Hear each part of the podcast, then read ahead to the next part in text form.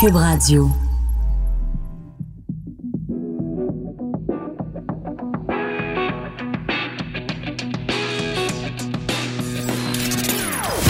Des opinions bien à elle. Sophie Durocher. Son franc-parler ne laisse personne indifférent. On n'est pas obligé d'être d'accord. Bonjour tout le monde, c'est Sophie Durocher, très contente d'être avec vous aujourd'hui. On est le jeudi 10 octobre 2019 et comme vous le savez, le nom de l'émission que j'anime, c'est On n'est pas obligé d'être d'accord. Et on pourrait penser que ce mot, ces mots-là, on n'est pas obligé d'être d'accord, que ce soit un petit peu le reflet de notre époque. Il n'y a jamais eu autant de diversité d'opinions, autant de moyens d'exprimer son opinion. On est censé respecter les opinions les uns des autres. Pas vraiment. On en a eu un très bel exemple cette semaine. Vous connaissez évidemment l'humoriste et animatrice euh, hyper, hyper, hyper, hyper connue Hélène DeGeneres. Elle a une émission euh, quotidienne à la télévision américaine. Et pouvez-vous croire qu'elle a été, qu'elle s'est sentie en tout cas obligée d'expliquer en pleine télévision pourquoi elle était amie avec un ancien président des États-Unis, George W. Bush, euh, qu'elle euh, euh, pouvait être amie avec quelqu'un qui pense différemment d'elle. C'est quand même assez hallucinant. On est en 2019 et quand il y a des images qui sont sorties sur les réseaux sociaux d'elle qui avait assisté à un match sportif assise à côté de George W. Bush. Il y a plein de gens qui lui ont envoyé de la haine en disant Comment ça que toi, t'es une libérale, puis comment ça se fait que t'es ami avec un gars qui est un républicain, puis comment une démocrate peut être elle a été obligée de se justifier. Alors, on va écouter les justifications de Hélène DeGeneres, qui a livré un message très humaniste, très généreux, mais je vais commenter ce, cette déclaration d'Hélène DeGeneres tout, de suite après qu'on l'ait entendue. Évidemment, elle parle en anglais, et je m'excuse pour ceux d'entre vous qui ne parlent pas bien l'anglais. Je vais donc vous le traduire tout de suite après. On écoute ça, Hélène DeGeneres. But during the game, they showed a shot of George and me laughing together, and uh, so people were upset. They thought, why is a gay Hollywood liberal sitting next to a conservative Republican president? Didn't even notice I'm holding the brand new iPhone 11. And, um, but a lot of people were mad, and they did what people do when they're mad. They tweet, and uh, but here's one tweet that I loved. This uh, person says, "Ellen and George Bush together makes me have faith in America again." And um, exactly. Here's the thing I'm friends with George Bush. In fact, I'm friends with a lot of people who don't share the same beliefs that I have. We're all different, and I think that we've forgotten that that's okay that we're all different. But just because I don't agree with someone on everything doesn't mean that I'm not going to be friends with them. When I say be kind to one another, I don't mean only the people that think the same way that you do. I mean be kind to everyone. Doesn't matter. Alors, je vous traduis, bien sûr, je résume. Bon, elle a été vue donc, donc, un match sportif à côté de George W. Bush. Elle dit, ben, ça a rendu beaucoup de gens très fâchés, euh, mad. Donc, c'est vraiment, les gens sont été furieux et beaucoup de gens, donc, sont allés sur les médias sociaux pour dénoncer ça en demandant, mais comment ça se fait que quelqu'un qui est gay et qui est libéral euh, est ami avec quelqu'un qui est euh, conservateur et républicain. Et elle dit, ben, il y a eu beaucoup de tweets haineux, mais heureusement, il y a eu aussi un tweet positif, quelqu'un qui a dit le fait de voir Ellen DeGeneres à côté de George W. Bush, ça me redonne foi en l'Amérique. Et elle a euh, pris soin donc d'expliquer, elle a dit, écoutez, moi je suis amie avec plein de gens qui ne pensent pas nécessairement comme moi. Et à mon émission régulièrement, je dis qu'on manque de gentillesse dans notre société, donc d'être gentil les uns avec les autres. Et être gentil, ça veut pas juste dire être gentil avec des gens qui pensent comme nous, mais être aussi gentil avec des gens qui ne pensent pas comme nous. Alors je trouve ça formidable qu'Hélène DeGeneres fasse ça. Puis c'est vrai que son message de gentillesse et de bienveillance est important. Mais vous rendez-vous compte à quel point c'est absurde de vivre dans une société où, un, quelqu'un doit se justifier de ses amitiés. C'est quand même assez incroyable. Elle a toujours bien le droit d'être amie avec qui elle veut.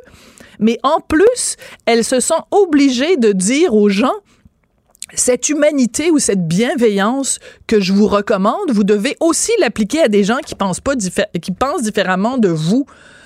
Des fois, j'ai l'impression que c'est les fous qui mènent l'asile. C'est comme on vit dans un monde où il faut se justifier de nos amitiés et il faut rappeler aux gens que notre part d'humanité doit s'étendre également à des gens qui pensent pas comme nous.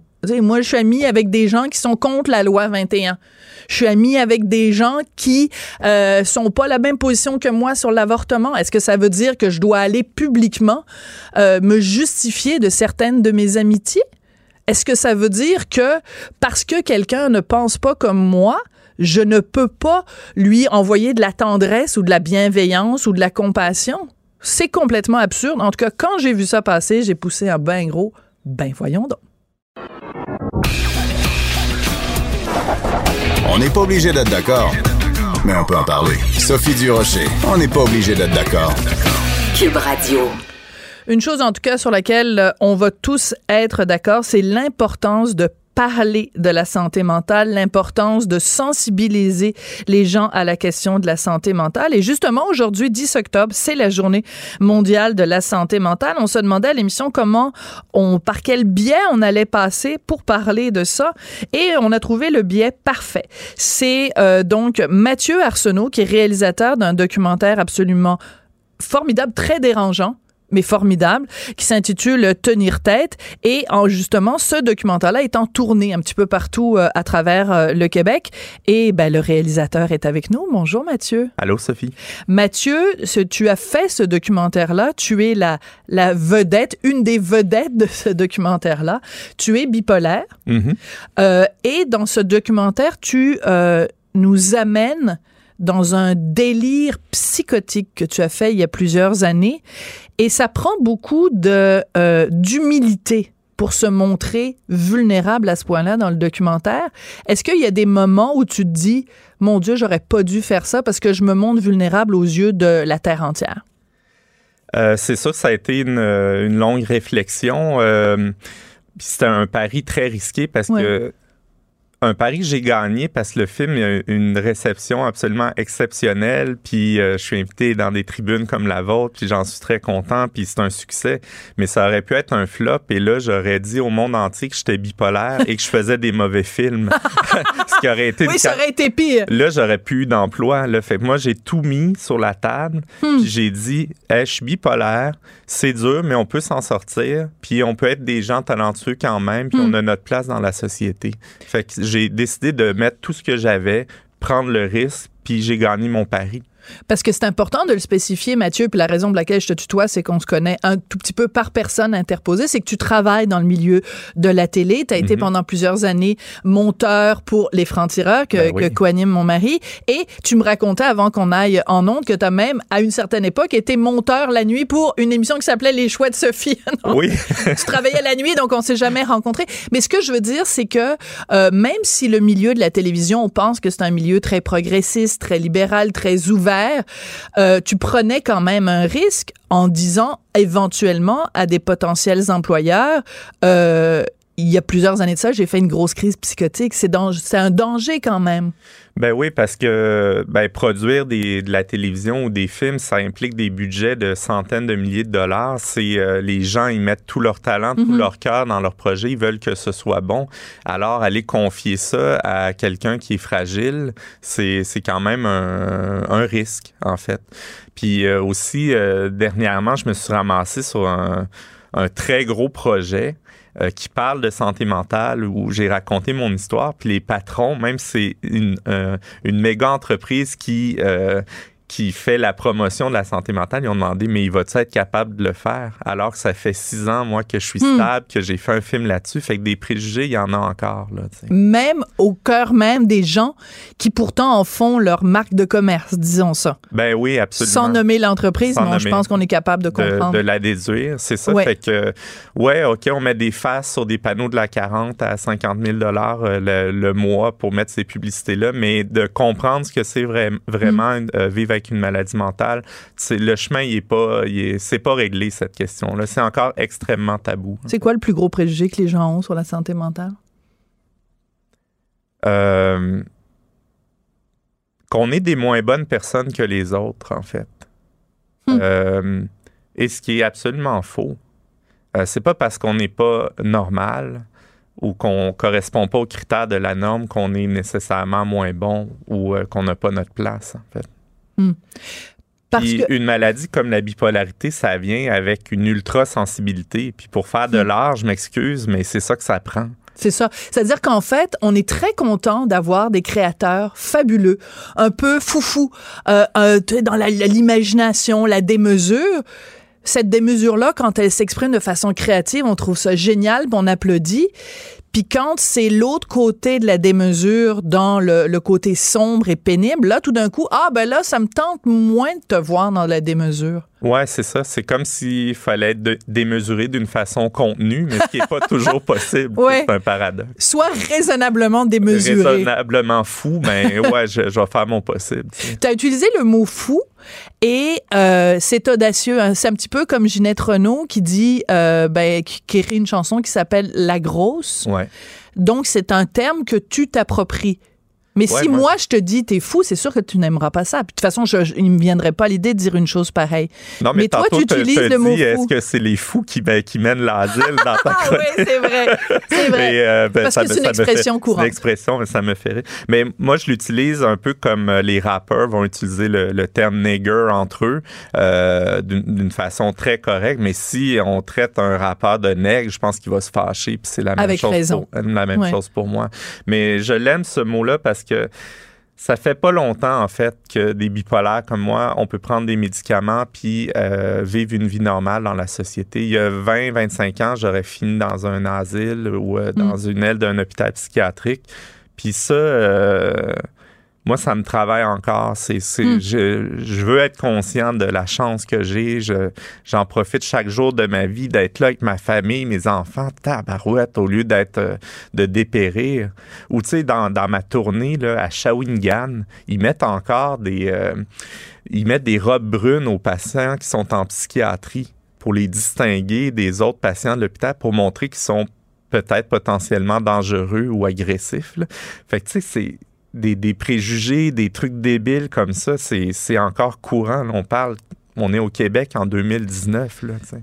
Mais en même temps, Mathieu, tu me permets juste de faire l'avocat du diable, si en effet, dans un hôpital, quelqu'un qui souffre de maladie mentale euh, a une- est atteint d'une maladie qui parfois mène à un comportement extrêmement agressif physiquement, Mhm. est-ce que c'est pas quand même pour protéger aussi le personnel de l'hôpital qu'on dit ben qu'on les identifie, c'est pas un, un stigmate, mais c'est juste une façon de dire ben, je veux dire, potentiellement. Tu sais, quelqu'un qui a le diabète va pas commencer à, à, à fesser sur le personnel, mais quelqu'un qui est bipolaire en crise Mhm. peut potentiellement donner des coups de poing au personnel. Surtout si on lui met une robe brune parce qu'il va se sentir comme une merde puis il va Ok, vouloir je se comprends ce que révolter. tu veux dire. Fait que c'est comme de, de pousser les gens dans leur retranchement. En Hmm. fait, un bipolaire en crise sera pas dangereux si on l'écoute, si on lui parle, si on, on est compatissant, Et s'il prend ses médicaments. bien sûr. Mhm. Parce que ça, c'est aussi le nerf de la guerre. Parce que, bon, dans le documentaire, euh, tu nous racontes, euh, à, à un moment donné, donc il y a six ans, euh, à un moment donné, t'es arrivé puis t'as dit à ta blonde, qui était enceinte, Mhm. euh, je pars, je m'en vais deux semaines en Californie et c'est là que tu as fait ta psychose. Alors, on va écouter un petit extrait euh, du documentaire Tenir tête avec lequel tu es en tournée en ce moment à travers le Québec. Ici à San Francisco, je suis un nouveau messie. Chez moi à Montréal, je vais juste être un fou parmi d'autres. Loulou, t'as beaucoup pleuré en cette nuit. Papa il l'a senti parce que papa il t'a acheté un bel ourson. Papa il veut de l'amour, puis réparer sa famille. Je m'en viens mon bébé. Here inside the hourglass sands turned into stone. C'est, ça prend beaucoup de, d'humilité de ta part pour nous amener vraiment avec toi dans la psychose que tu as faite. Ça, c'est des images que tu as tournées toi-même quand tu quand étais en Californie. Tu, Ouais, c'est un vidéo selfie que Ouais. j'envoyais à ma petite fille et donc je suis vraiment en manie au moment où je dis ça. On entend ma voix cassée, euh, Ouais. les larmes aux yeux. euh, c'est, c'est, ouais, même pour moi de voir ces, ces images-là, c'est, c'est dur parce que en fait c'est mon corps, c'est ma voix, mais c'est pas moi qui est à l'intérieur, c'est quelqu'un qui est malade, c'est une autre personne qui parle à ma place, qui a pris possession de mon corps. Donc c'est extrêmement troublant de quand je revois ces scènes-là. En fait. C'est très important ce que tu viens de dire, Mathieu, parce que dans mon entourage élargi, Mhm. euh, il y a deux personnes qui, au cours des dernières années, a souffert de, de maladie mentale. Et ce que tu viens de dire, c'est important parce que il y a un moment donné où on ne reconnaît plus la personne qui est notre proche, euh, un ami ou peu importe.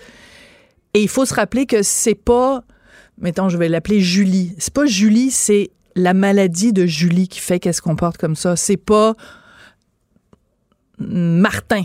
Ouais. C'est la maladie de. Martin.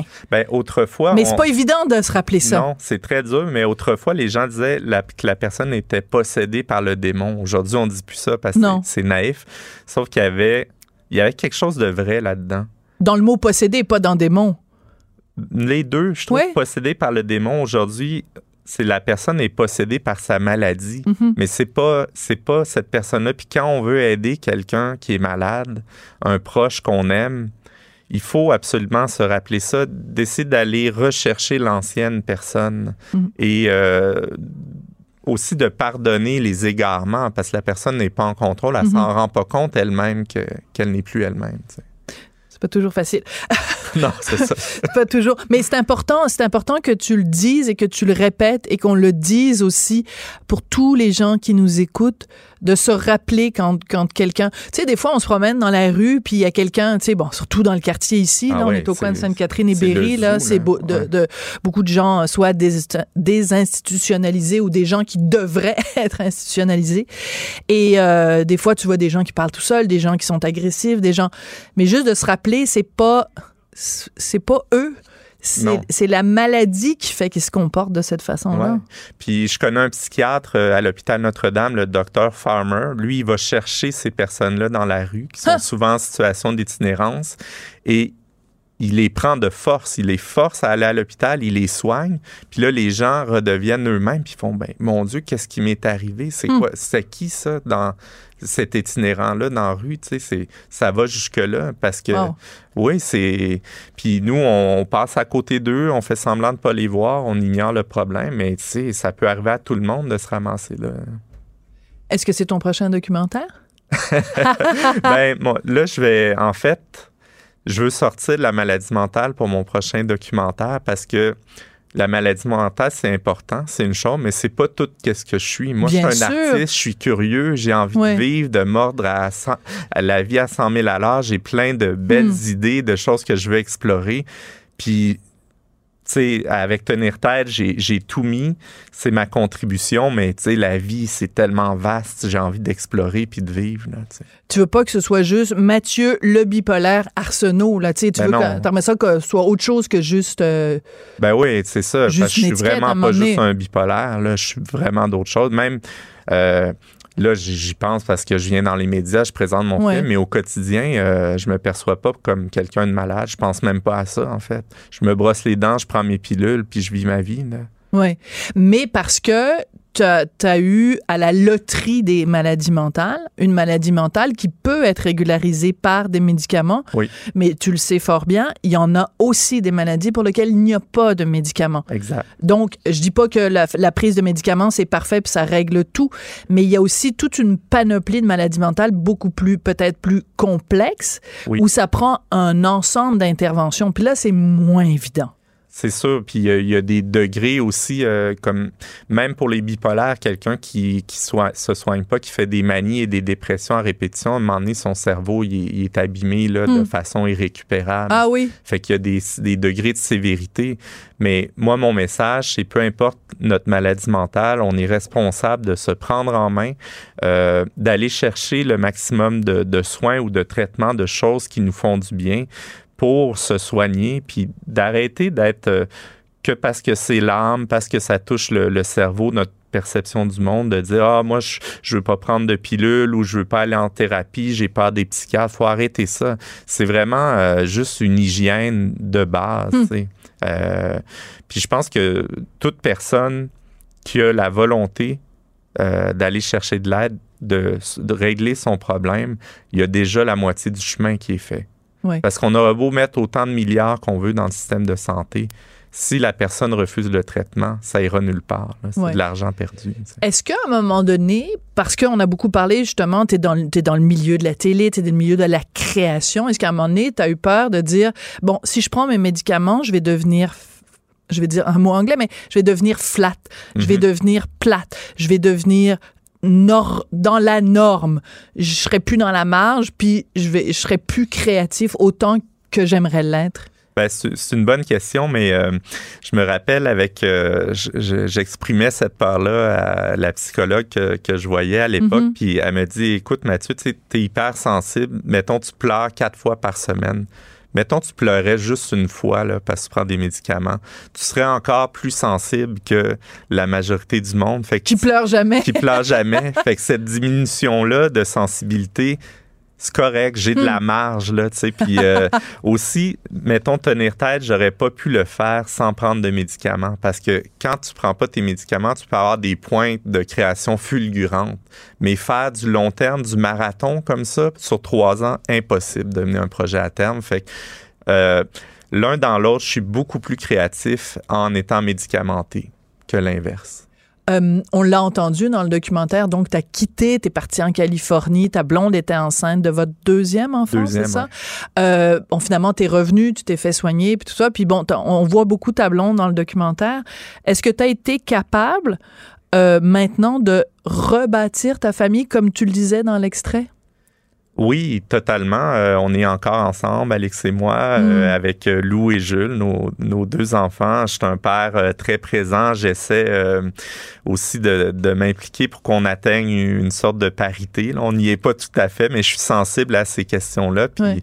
euh, je suis- on a réussi au- aussi à, à se pardonner là-dedans. Puis, Alex, c'est sûr que c'était une terrible trahison de vivre ça enceinte et tout ça, mais là, de faire le film, elle a accepté, elle a vu le succès, elle a vu qu'on a transformé tout ce négatif-là en Mm. positif. Fait que c'est aujourd'hui, euh, on file le, le parfait bonheur. Ah, vrai ben dire. écoute, Ouais. c'est la plus belle nouvelle que, que, que tu pouvais nous donner.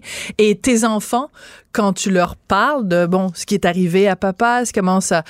Euh, ils, ils- ils voient ça comment aujourd'hui? Parce qu'ils te voient prendre tes médicaments, ils voient que tu es, que es stable, que tu es, que es correct. Ouais. Comment ils voient, quand on leur parle de maladie mentale, pour eux, ça évoque quoi?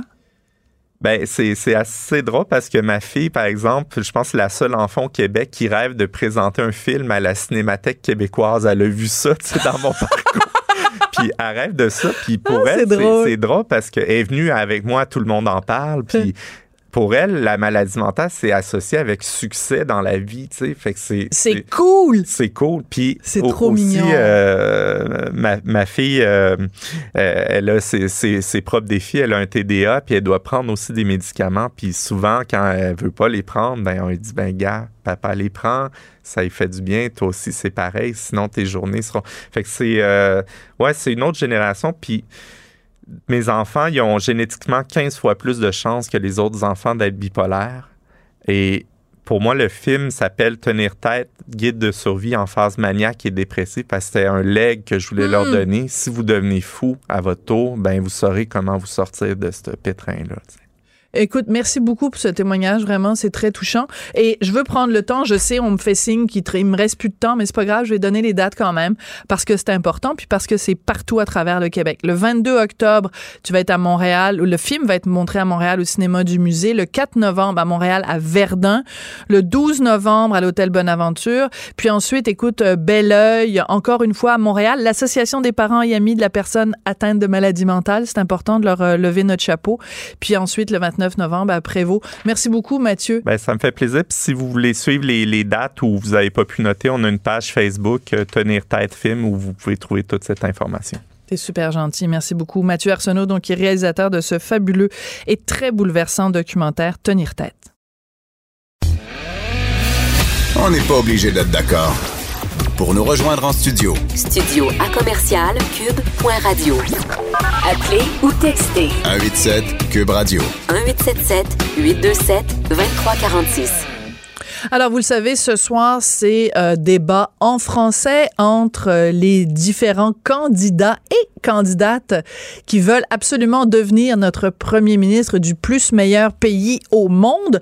Et euh, ben, je serai pas Nostradamus, hein, c'est évident que ce soir, on va encore entendre parler de la loi 21. Mais justement, pour se préparer à ce débat, euh, c'est peut-être important de se rappeler un certain nombre de choses sur la loi 21 et euh, les contestations qui vont venir euh, concernant cette loi sur la laïcité. Alors, on va en parler avec avec José Legault, qui est chroniqueuse blogueuse au Journal de Montréal, Journal de Québec, parce qu'elle a écrit euh, ce matin un texte qui s'intitule Loi 21, le réveil s'annonce brutal. Bonjour José. Bonjour Sophie. T'es un petit peu une empêcheuse de tourner en rond, toi, avec ta loi 21. Tu es toujours en train de nous ra- ramener à la réalité, vilaine José. Non, Ouais. je te taquine. Ben oui, ben, euh, c'est ça, ramener aux faits. Voilà. Ramener Alors, vas-y. là. Vas-y, explique-nous. moi, j'aime- mieux me décrire comme une empêcheuse de penser en rond. Ah, Voilà. c'est bien. Voilà. Mais tu sais que je te Voilà. taquine avec beaucoup de tendresse et de, et oui, bienveillance. Alors, explique-nous pourquoi le réveil va être brutal. Qu'il y a quelque chose qui s'est emparé un peu euh, d'une partie de l'électorat québécois euh, dans cette campagne euh, électorale-ci. C'est qu'on a l'impression, en tout cas, c'est évidemment le premier ministre François Legault avec ses nombreuses interventions qui a créé cette perception-là, le bloc embarqué, évidemment, que, en quelque part, il- ça va être possible, soit au gouvernement du Québec, soit au Bloc québécois, d'empêcher la loi 21 d'être contestée devant les tribunaux. Hein? Bon. Mm. Alors, c'est faux, premièrement. Elle est déjà contestée devant les tribunaux par deux fois, d'ailleurs. Et puis, il y aura d'autres contestations. Je pense que c'est pas une grosse prédiction, là, très compliquée à faire. Là. Euh, et ces, euh, ces contestations-là sont, sont faites par des citoyens du Québec. Euh, ont d'Ontario aussi, hein? Oui, oui, oui, mais les, mais les deux principales, ce sont des gens du Québec. Il y en a même une, la deuxième, euh, il y a même une, une femme catholique là, qui, qui est dans le, le, le, le recours parce que elle dit que porter sa croix, c'est, un droit fondamental pour elle, etc. Bon, alors tout ça pour dire que que le gouvernement fédéral, le prochain, qu'il soit libéral ou conservateur, minoritaire ou majoritaire, se joigne ou non à des contestations devant les tribunaux. Les contestations sont déjà commencées et elles vont se rendre au cours des prochaines années jusqu'en Cour suprême. C'est comme ça que euh, le droit constitutionnel fonctionne au Canada depuis 1982, c'est-à-dire depuis l'adoption de la Charte des droits et libertés sous Pierre Elliott Trudeau. Donc, il n'y a pas moyen, il n'y a pas de moyen politique de bloquer ça. Ça fait partie de la vie, ça fait partie du modus operandi au Canada. Et lorsque le, même le Parti québécois là, a sorti son slogan euh, Oui. qui est très séduisant, qui dit le 21, on protège la 21. Oui, Pascal Bérubé nous l'a 21 annoncé euh, ici, ouais. Mais il, il ne peut pas protéger euh, la loi 21. Personne ne peut protéger la loi 21. Mais Les- les- les- Il y a neuf personnes au Canada qui vont décider ultimement du Oui, c'est les de la juges de la Cour 21, et suprême. Ça va être les neuf juges Oui. de la Cour suprême. D'accord. Mais là, là où je, je pense qu'il faut euh, juste comme euh, mettre le, le, le thermostat un petit peu plus clair, c'est que oui, en effet, c'est même si le 21 on vote pour le bloc, le bloc pourra pas empêcher ça. Ce que le bloc va pouvoir faire, par contre, à Ottawa, surtout s'ils ont beaucoup de députés et surtout s'ils ont la balance euh, du pouvoir, c'est qu'ils vont pouvoir euh, euh, créer un, un, un débat à Ottawa pour défendre l'idée même de la laïcité. Alors que si les, le, le bloc n'a pas de voix au chapitre, il va pas empêcher la loi, mais ils vont pouvoir expliquer, faire un travail, je dirais presque pédagogique, d'expliquer au reste du Canada pourquoi 70% des Québécois ont voté pour cette loi, euh, sont, ont pas voté pour cette loi, mais on, sont d'accord, oui, appuient cette vote, vote-là. Tu Oui. penses pas que ça, c'est un élément important, un argument important? Oui, mais c'est-à-dire, moi, j'en suis pas du tout euh, au choix des électeurs. Les électeurs choisiront le 21, là, euh, comment ils vont voter, là. Moi, je suis juste sur l'analyse de, de, de l'impact politique réel. Et à mon humble avis, le Bloc québécois aura beau en débattre comme il en voudra. Euh, Monsieur Legault peut dire aussi, parce que c'est lui en réalité qui est le vrai porteur de cette loi-là, il est le premier ministre du Québec, Mhm. c'est une loi de son gouvernement. Euh, il reste qu'ils vont se buter à la réalité. Et la réalité, c'est celle que j'ai décrite. Euh, c'est un peu de vivre au pays des merveilles que de penser qu'il y a quelqu'un en quelque part qui va convaincre le reste du pays ou les autres partis politiques à, à- à- à la Chambre des communes que la loi 21 n'est pas une loi discriminatoire euh, ou que c'est une bonne loi qui ne, qui ne euh, restreindrait pas les libertés fondamentales. Donc, c'est, pour moi, les gens peuvent voter pour le parti qu'ils veulent, là, mais c'est de s'illusionner de penser qu'il y a euh, un mécanisme politique qui va empêcher le train des contestations juridiques de se rendre jusqu'au terminus qui est, à- qui est la Cour suprême. Donc, en fait, si je comprends bien, c'est que François Legault et, euh, bon, on l'a vu de toute façon aussi avec euh, Yves-François Blanchet, ils disent un petit peu la même chose, c'est-à-dire, regardez les vilains au Canada anglais, ils vont tous faire bloc, que vous votiez pour l'un ou pour l'autre, ils vont de toute façon euh, être le- un obstacle à la, à la loi 21, ils vont contester. Toi, ce que tu dis, c'est il faut pas voir ça de façon binaire parce que de toute façon, elle va être contestée, peu importe ce que vous faites avec Elle tous les déjà- elle est parages. déjà- oui, elle c'est est ça. déjà contestée. Mais- elle le sera, elle le sera par d'autres, c'est garanti. Oui, mais en même Euh, temps, et- José. Oui. Oui, attends, juste une seconde. C'est que, en fait, Oui. c'est que la raison pour laquelle on a ce débat-là, c'est aussi parce qu'il y a des jug meetings, donc du NPD, qui Mhm. n- refusent de se positionner. C'est-à-dire que lui, il laisse entendre une chose en français, il dit autre chose en anglais. Quand il y a une conférence de presse après le débat en anglais, il dit encore autre chose. Pourquoi Jacques Meeting ne nous dit pas clairement euh, où lui va se positionner, où le NPD va se positionner. Parce que là, pour l'instant, il dit, ah, ben, c'est seulement si ça se range jusqu'à la Cour suprême.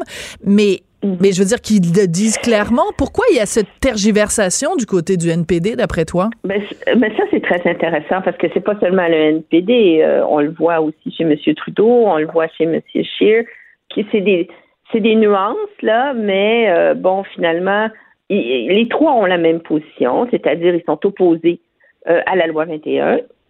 Ils considèrent que c'est une mauvaise loi, c'est une loi discriminatoire. Il y en a qui ont même utilisé des mots plus durs que ça encore. Ouais. Euh, mais en même temps, évidemment, pour ne pas euh, perdre trop de votes au Québec, ils ne veulent pas s'engager clairement à dire bon ben nous allons nous, nous, nous joindre à certaines contestations ou non.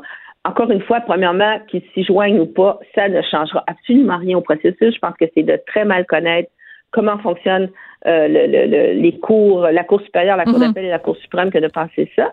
Mais en même temps, ce que tu soulèves, c'est tellement pertinent, puis je soulève ce point-là à la fin de ma chronique, c'est Oui. que beaucoup de gens se sont fâchés, là, dur, dur, dur contre la journaliste de CBC l'autre soir. euh, Euh, en fait, elle est journaliste pour Huffington Post. Un là, tirage. Oui, mais qui était, oui, oui, pour, euh, Au débat de la Mais CBC. qui était une Oui. des cinq modératrices au, au débat. euh, je m'excuse, je suis encore sur la fin de ma de mon infection respiratoire, donc je cours un petit peu après mon souffle. Non, il n'y a pas de souci, Euh, on te comprend et- très bien, José. Oui. Et, euh, et bon, parce qu'elle a, elle a posé cette question-là qui semblait très dure à Jack Meeting, mais c'était bon. C'était un- en passant, c'était un, un- un tirage au sort. Euh, si ça avait été Scheer ou M. Trudeau, elle aurait posé exactement la même question. Quand elle a dit, bon, mais finalement, euh, c'est une loi discriminatoire, vous êtes contre, mais pourquoi vous, vous, vous ne, pourquoi finalement vous ne dites pas clairement que vous allez la combattre parce que et, et c'est pas- et vous sacrifiez finalement vos convictions pour des raisons électoralistes au Québec? Mhm. Ben, elle a mis le doigt sur un très gros bobo. Hein? Et je pense qu'elle aurait dû être félicitée au lieu d'être vilipendée. Ça avait l'air très militant. C'est vrai que son ton était militant. Nous, on Mhm. n'est pas habitués à ça au Québec parce qu'au Canada anglais, le journalisme, surtout dans tout le débat euh, passé souverainiste, fédéraliste, c'était très, très militant. Là, tout le monde était très, très, très fédéraliste. Mhm. Euh, mais finalement, elle les a placés devant leurs contradictions. Parce qu'en effet, si M. Trudeau, M. Scheer et M. Singh pensent que c'est une très mauvaise loi qui restreint les libertés fondamentales, alors pourquoi ne, ne, ne- disent-ils pas très clairement aux Québécois, écoutez, si moi je suis premier ministre après le, premier, le 21 octobre, bien sûr que je vais la combattre, cette loi-là. Je suis contre. Oui. Alors, ça, Elle a fait, donc, elle a fait ressortir cette contradiction-là. Et évidemment, ben, les trois chefs n'aiment pas qu'on les mette devant cette contradiction-là. Oui, et je te ferai un parallèle avec une autre chroniqueuse du Canada anglais qui s'appelle Robin Nurbach, qui écrit, je pense, c'est soit le Mhm. Globe and Mail ou National Post, euh, qui euh, de- talonne Trudeau depuis des semaines parce qu'elle Ouais, mais ça, c'est autre chose. Ça, c'est, Oui, mais quand même- plus, euh, Ça, c'est carrément militant. Oui, mais mais quand même c'est intéressant. Mais de toute façon, elle a pas, elle avait pas un rôle de modératrice, donc elle a parfaitement le Mhm. droit à son opinion. Mais il reste qu'elle talonne Trudeau depuis des semaines en disant Mhm. vous vous prétendez être un défenseur des minorités, vous vous prétendez Mhm, être un homme progressiste et ci et ça, mais dans le fond, je vous demande dès maintenant Attendez pas au 22 octobre. Je vous demande voilà, dès maintenant Voilà, de, voilà. De, de dénoncer cette loi que elle, bon, Robin Orbach, qualifie de raciste, xénophobe et toutes les pires choses. Elle a le droit à son opinion, mais il reste que sur ce point-là, en effet, on peut se demander comment se fait-il que ce gars-là qui se présente comme étant le champion des minorités n'est pas en train, en effet, dès maintenant.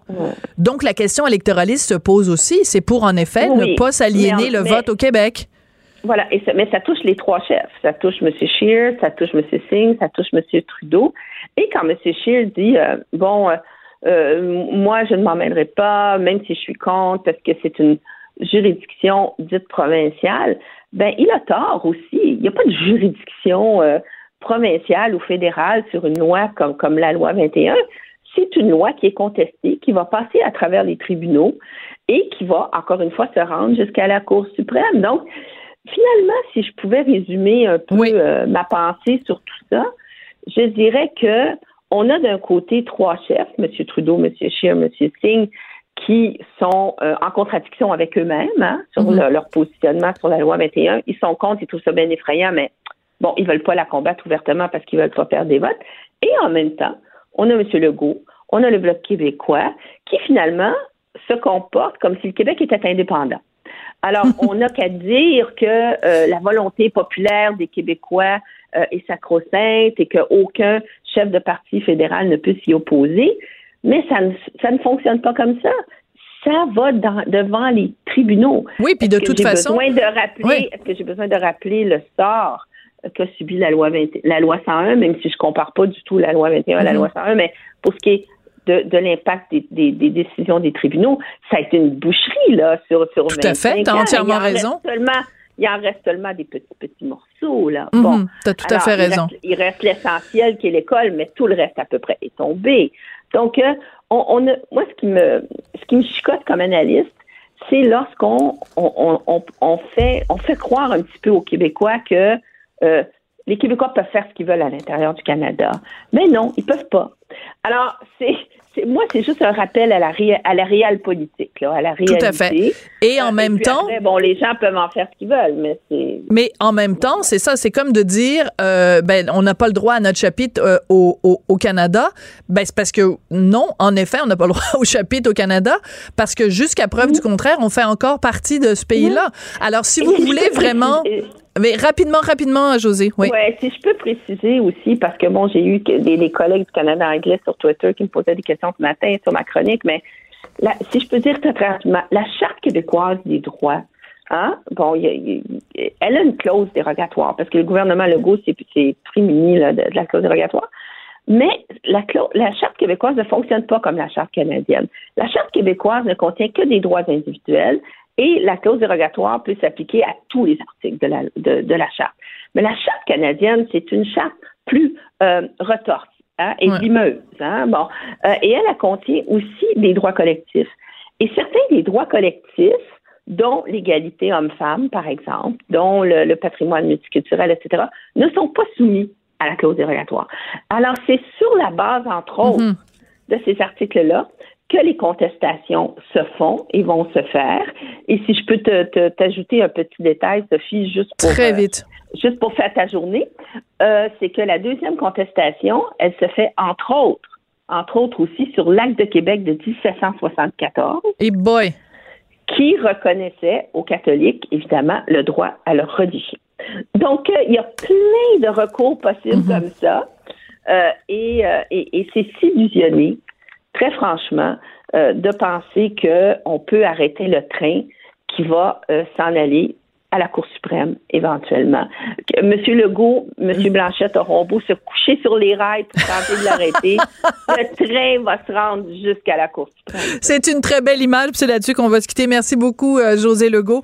Donc, je vous encourage à aller, euh, c'est un plaisir, hein, euh, aller lire sa chronique, donc, euh, dans le Journal de Montréal, Journal de Québec. La loi 21, le réveil s'annonce brutal.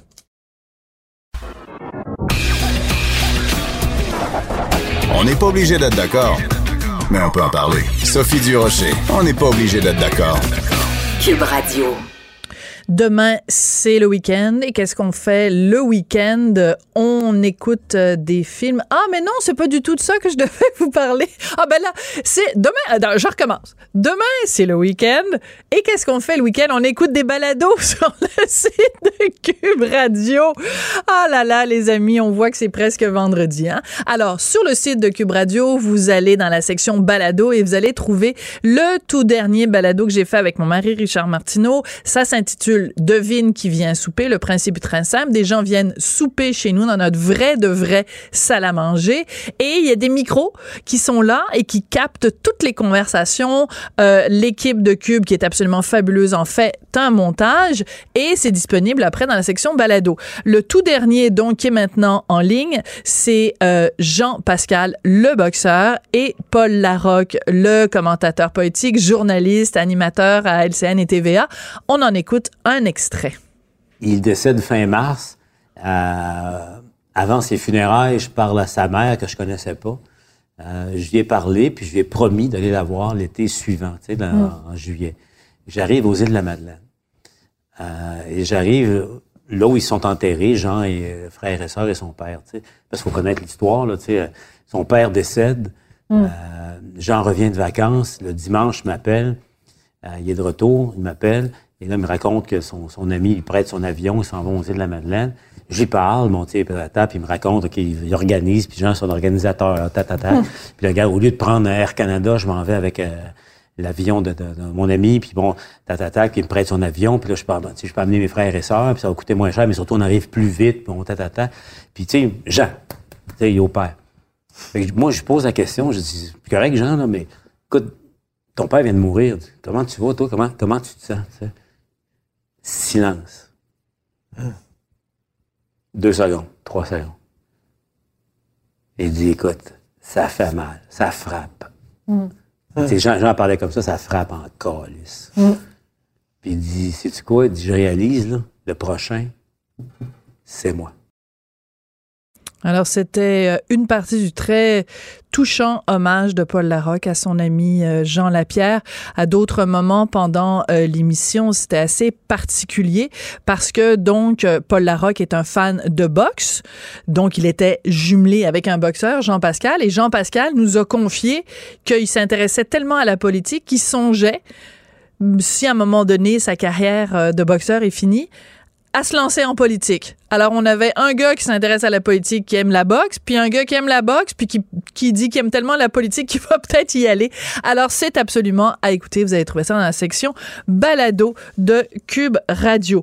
Bon, là, on en s'en vient au sujet où je, de- je devais vous présenter tout à l'heure. C'est en fin de semaine que vous allez pouvoir commencer à aller voir des films. Et il y a un film qui prend l'affiche, c'est le dernier Xavier Dolan, Mathias et Maxime. On en parle avec non pas un Mathias, mais un Maxime, Maxime Demers, qui est chroniqueur euh, culturel et critique de cinéma au Journal de Montréal. Bonjour Maxime. Salut. Maxime, euh, est-ce que tu t'es senti concerné du fait que euh, Xavier Dolan prenne ton prénom pour un de ses, de ses personnages? Est-ce que c'était un hommage aux critiques de cinéma que tu es? J'en doute. Alors écoute, euh, tu, tu as euh, écrit donc une, une critique de, de ce film et tu Ouais. nous dis à un moment donné que la mise en scène du film est plus sobre et dépouillée que d'habitude. Donc, euh, c'est quand même surprenant parce que Xavier Dolan, habituellement, euh, euh, est plutôt exubérant, disons, dans sa mise en scène. Donc, on est dans un registre complètement différent, là. Oui, effectivement. Ben, on, on- en retrouve encore, mais il y a moins de- d'exubérance, justement. Il y a moins de, de- j'ai trouvé moins de folie. Euh, il est plus, euh, bon, évidemment, c'est un cliché, là, mature, euh, mais il y a un peu plus de maturité. Il y a, 30, il y a eu 30 ans, là. C'est encore jeune, 30 ans, on se cachera pas, là, mais. Ouais, mais, il a commencé à lui- 17 ans. Bon. Hein? Ben voilà, c'est ça. Lui, il a déjà beaucoup de vécu comme cinéaste. Donc, euh, donc c'est ça. Donc oui, un petit peu, il, il est plus en retenue, mettons. Euh, Il se laisse moins aller dans, dans. C'est drôle parce que justement, avant d'écrire la critique, j'ai revu en fin de semaine euh, par hasard à la télé Laurence Anyways. Oui. Puis, puis il y, a- il y avait tellement de scènes poétiques, de, de, de, de, de- de- d'exubérance, de folie. Euh, là, il, il est moins là-dedans. Il est plus, euh, évidemment, on retrouve encore du Xavier Dolan. il a- ça crie encore. Il y a des, il y a des scènes où il s'engueule. Les dialogues sont toujours aussi fins et savoureux. puis ça, mais il- je sais pas. J'ai, l'impression que il, se dirige vers quelque chose d'un petit peu plus sobre, si on veut. Euh, déjà, son film américain, anglophone, c'était pas américain vraiment. Ouais. Mais euh, Donovan avait un peu un peu plus de retenue aussi là, dans le montage qu'il avait proposé avec la sortie. Le, le film n'a pas marché du tout, là, mais mais euh, mais je- déjà j'avais senti qu'il s'était un petit peu plus euh, un peu un peu calmé, un peu euh, Assagi. Assagi, on pourrait dire ça, effectivement. Euh, on reconnaît quand même Xavier, là, mais j'ai trouvé que oui, il s'est dirigé vers quelque chose d'un petit peu plus sobre. Et puis je pense que c'était voulu aussi, avec ce qu'il voulait faire dans ce film-là, une histoire euh, d'amitié et d'amour plus simple, mettons. Oui, alors, euh, ben écoute, peux-tu nous résumer brièvement l'histoire du film, puis après on va en écouter un extrait, un extrait de la bande-annonce en tout cas? Oui, c'est ça. Ben, c'est assez simple. hein, dans le fond, c'est euh, c'est vraiment une gang d'amis qui est inspirée de sa propre gang d'amis, des jeunes, fin vingtaine, mettons. Là. Euh, puis un soir, comme ça, il y a la sœur d'un des gars qui tourne un court métrage amateur, puis qui dit j'ai besoin de deux gars pour une scène. Puis là, il y en a deux qui se proposent, donc euh, Xavier Dolange, euh, Maxime, et Mathias, joué par Gabriel d'Almeda Freitas. Puis la scène en question, ben, c'est un baiser. On voit jamais ce baiser-là, mais dans la suite du film, ce qu'on comprend, c'est que ce baiser-là a chamboulé les deux, les deux jeunes hommes et qui sont des amis de longue date, qui se connaissent depuis qu'ils sont enfants. Et, et ça a comme réveillé en eux un sentiment amoureux. Et tout le reste du film, c'est ça, c'est comment ça a créé un malaise chez, dans leur relation d'amis, mais aussi dans tout l'ensemble de la dynamique des amis. Donc, Ouais. en gros, c'est ça. D'accord. Alors, on va écouter un extrait de la bonne annonce, donc, euh, de Mathias et Maxime de Xavier Dolan qui prend l'affiche, euh, en fait, qui a pris l'affiche hier soir. Ouais. Est-ce que vous êtes déjà embrassé avant? Eh boy, jamais fait de la vaisselle, là, ce que? Parce que c'est ça, la scène que vous allez jouer dans le court-métrage d'Erika. Le gars qui se french.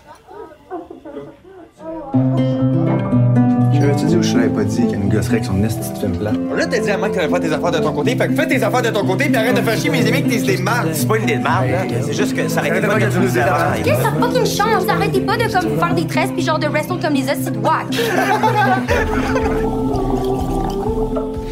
C'est c'est amusant parce que tu disais tout à l'heure, Maxime, que les dialogues sonnaient juste. Puis là, écoute, Ouais. on entend des millénarios qui parlent comme des millénarios. ben, c'est drôle, ça, parce que j'ai, quand, quand j'ai vu j'avais vu le film la première fois au Festival de Cannes, l'an mai dernier. Et, euh, et à un moment donné, j'étais assis à côté d'une, dame française qui me dit, Ah, vous êtes québécois, j'ai vu le Dolan et tout. Puis elle me dit, j'ai adoré, mais euh, cette jeune femme là qui parle en, en moitié anglais, moitié français, ça, j'y crois pas du tout. J'ai dit, Euh, madame, moi j'ai une fille de 14 ans. Elle parle Et je comme peux ça. vous dire que c'est totalement, oui, réaliste. Et il faudrait pas mettre euh, Denise Bombardier dans le film de Xavier Dolan parce qu'elle le Oh. reprendrait à tous les deux mots. Je dis ça évidemment avec beaucoup de d'humour et de, et de taquinerie. Mais écoute, Oui, euh. Tu, tu l'as souligné tout à l'heure, euh, c'est vraiment, ce sont ses vrais amis dans la vie qu'il a mis euh, en scène dans la dans le film.